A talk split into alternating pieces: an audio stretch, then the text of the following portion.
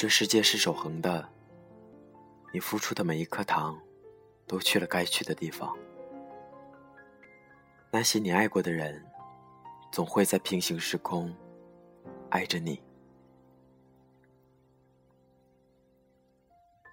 这里是 FM 二四九三九四，给同样失眠的你。节目更新动态可以关注我的新浪微博主播林峰。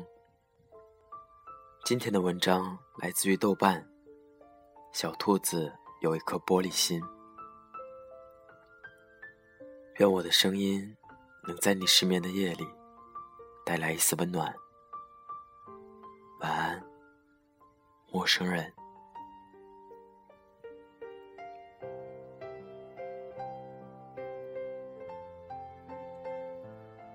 小白兔有一家糖果铺。小老虎有一个冰淇淋机，兔妈妈告诉小白兔：“如果你喜欢一个人呢，就给他一颗糖。”小白兔喜欢上了小老虎，那么那么喜欢，忍不住就把整个店送给他了。回家后，兔妈妈问他：“那小老虎喜欢你吗？”小白兔直点头。妈妈说：“那他为什么不给你吃个冰淇淋呢？”小白兔说：“他是要给我来着。”我说：“我不爱吃。”兔妈妈说：“那你真的不爱吃吗？有七种口味呢，巧克力味道里面还有你最爱吃的杏仁啊。”小白兔用脚划拉着地板，喃喃地说：“其实我也没吃过，只是就想着把糖给他了。”小老虎有了糖果店，小白兔说。不如我帮你把冰淇淋机推到公园去卖吧。夏天可真热啊，冰淇淋每天都卖得光光的，大家都夸小白兔好聪明。小白兔呢，还是一口也舍不得吃，他就想等小老虎亲自送给他一个。小白兔自己也没发现，他最爱的口味已经换成了香草，最想要的，也不再只是冰淇淋了。时间一天天过去了，小白兔还是没有吃到冰淇淋。倒是隔壁摊子卖饼干的小熊，给了他一盒小兔子造型的曲奇。小白兔留下糖果店和冰淇淋机给了小老虎，跟小熊去了更远的小公园卖饼干。兔妈妈问他：“你不是不喜欢吃饼干吗？怎么又收下了呢？”小兔子揉着红红的眼睛说：“我就是饿了。”后来，小兔子听说小老虎把冰淇淋机送给了小企鹅，和他一起住在了糖果店里。小熊把这些告诉小兔子的时候，它耷拉着耳朵，呆了很久。小熊开玩笑的问他：“你是不是后悔没有吃个冰淇淋再走啊？”小白兔愣愣的转过脸说：“就是有点难受，没能留些糖给你。”小兔子卖力的帮着小熊卖饼干，没多久就又攒了一笔积蓄，买了新的糖果铺。这次兔妈妈千叮咛万嘱咐，她说：“宝宝啊，这糖要慢慢的给，不然后来就不甜了。”小兔子嘴上连连答应着。心里却想着回家后，小熊收到糖果店该多开心啊！他想着小熊最近好忙，现在又加班去了。可他看不到，小熊正满头大汗的守在烤炉前。他新做的小鸭子饼干，马上就要出炉了。小兔子回家看到偷偷藏起来的小鸭子饼干。什么也没有多问，只是跑回家，跟妈妈大哭了一场。他呜咽着和兔妈妈说：“小熊最喜欢吃糖了，我终于可以给他糖果屋了。可他为什么要离开我呢？”兔妈妈笑了，她摸摸小白兔的头说：“当他不爱你了，你的糖就不甜了。”小兔子还是想不通。只好带着糖果店搬去了更远的地方。小鸭子可不是什么善茬，它不知从哪里打听到了糖果店的事。一天饭后，它告诉小熊：“哎呀，你可不知道吧？你心里最单纯的小白兔，背着你用卖饼干的钱给自己买了好多好东西呢。”不久之后，小兔子就收到了小熊的来信，信里只有短短几句话，大致是说小兔子走后，饼干铺子生意一直不好。钱怎么说也是卖饼干挣来的，希望小兔子能把糖果店还给他。小兔子看完信，眼睛哭成了桃子。他想起了妈妈的话，把店给了小熊。兔妈妈说：“小兔子是韭菜馅的脑子，勾过芡的心啊。”他说：“妈妈，其实糖还是甜的，只是人生太苦了。”后来，小白兔又爱过几个人，都无疾而终了。这缺心眼的小白兔啊，喜欢上一个人，就会使劲对他好，恨不得掏心掏肺给他看。他以为只有这样，才能让爱情活得更久一些。可惜那时候的小兔子还不明白，其实任何东西啊，只要够深，都是一把刀。有一天，小白兔出门，发现小熊倒在他门口。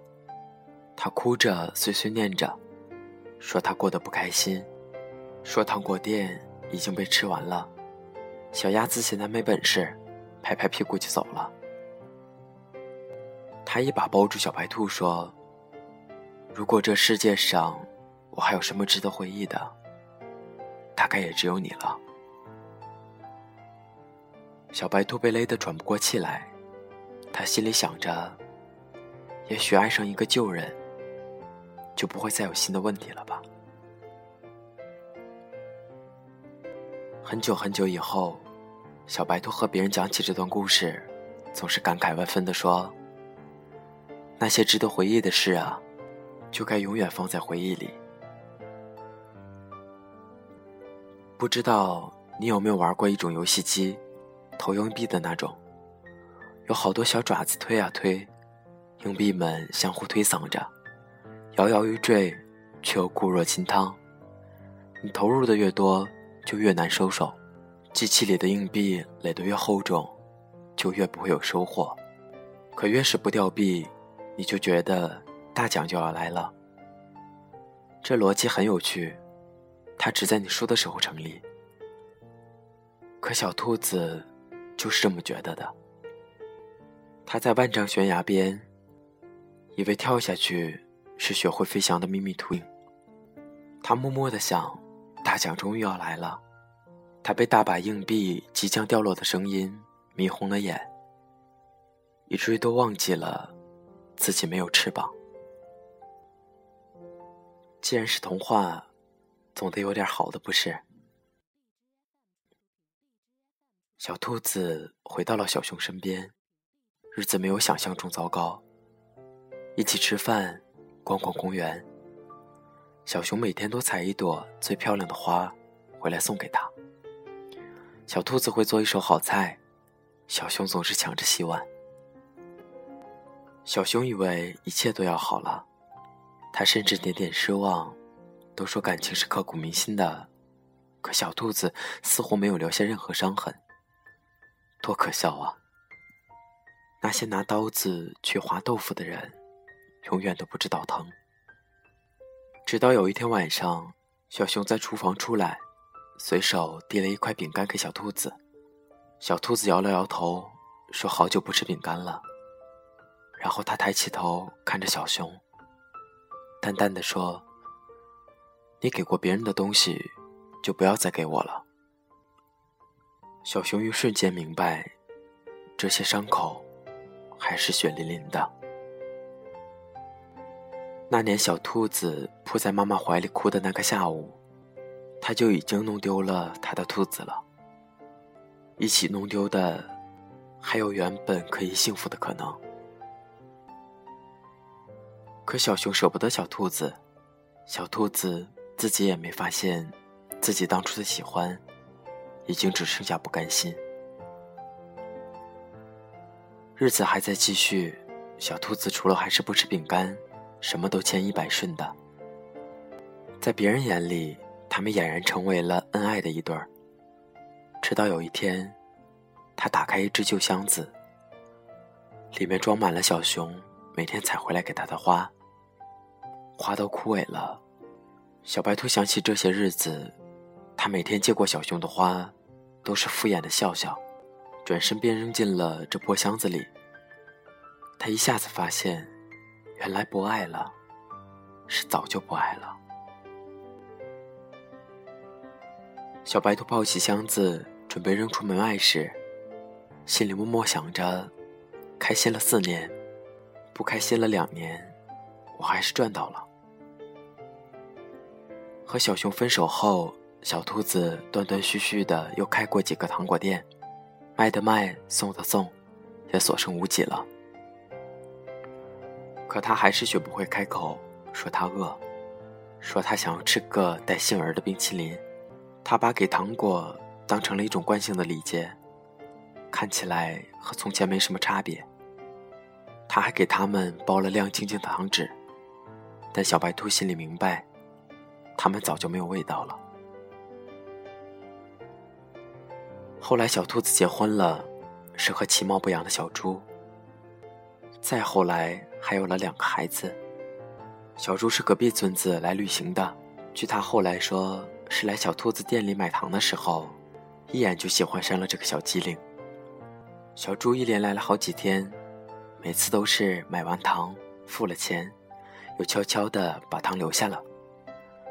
兔妈妈说：“这样的孩子品行好。”可以嫁了。小猪果然也没让兔妈妈失望，结婚后包揽了所有家务，大家都夸小兔子好福气。小兔子也总是笑眯眯的，他常常摸着两个孩子的头说：“如果你们喜欢上一个人啊，就找他要一颗糖。”故事就要结束了，没有人知道。当年小猪买下又留在那儿的糖，是小白兔刚刚喷了一店的灭鼠灵，准备吃下的毒药。小白兔明明知道是有毒的，却也懒得阻拦，就卖给了小猪。他想，这些贪图甜腻的人啊，总该受到些惩罚。当他刚准备重新拿出这些糖果服下的时候，却发现那些被小猪买走的糖。居然安安静静的放在罐子里。第二天，小猪又来了，第三天也是。小白兔还是给他有毒的糖果，他甚至不明白自己为什么要这么残忍。他总想着，只要小猪收下一次，一切就都结束了。可这小猪每次都巧妙的放回了罐子里，然后趁小兔子还来不及发现，就走了。小兔子在和自己较劲中，似乎又看到了春天。它幸免的，不只是那些有毒的糖果，而是小白兔这些年对这个世界巨大的失望。小白兔终于不再每天耷拉着耳朵，他们相爱了。后面的故事也水到渠成了。可他忘记了兔妈妈说的：“你拿谎言去考验爱情，就永远遇不到真心的爱人。”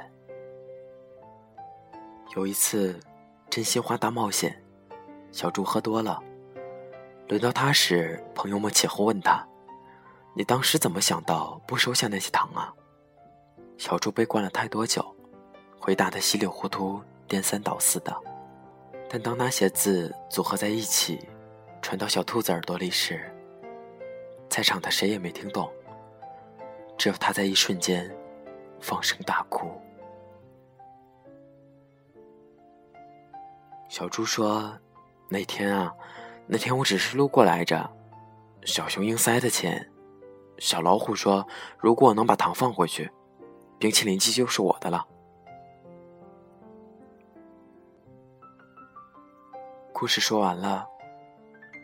别哭，这世界是守恒的，你付出的每一颗糖，都去了该去的地方。那些你爱过的人，总会在平行时空爱着你。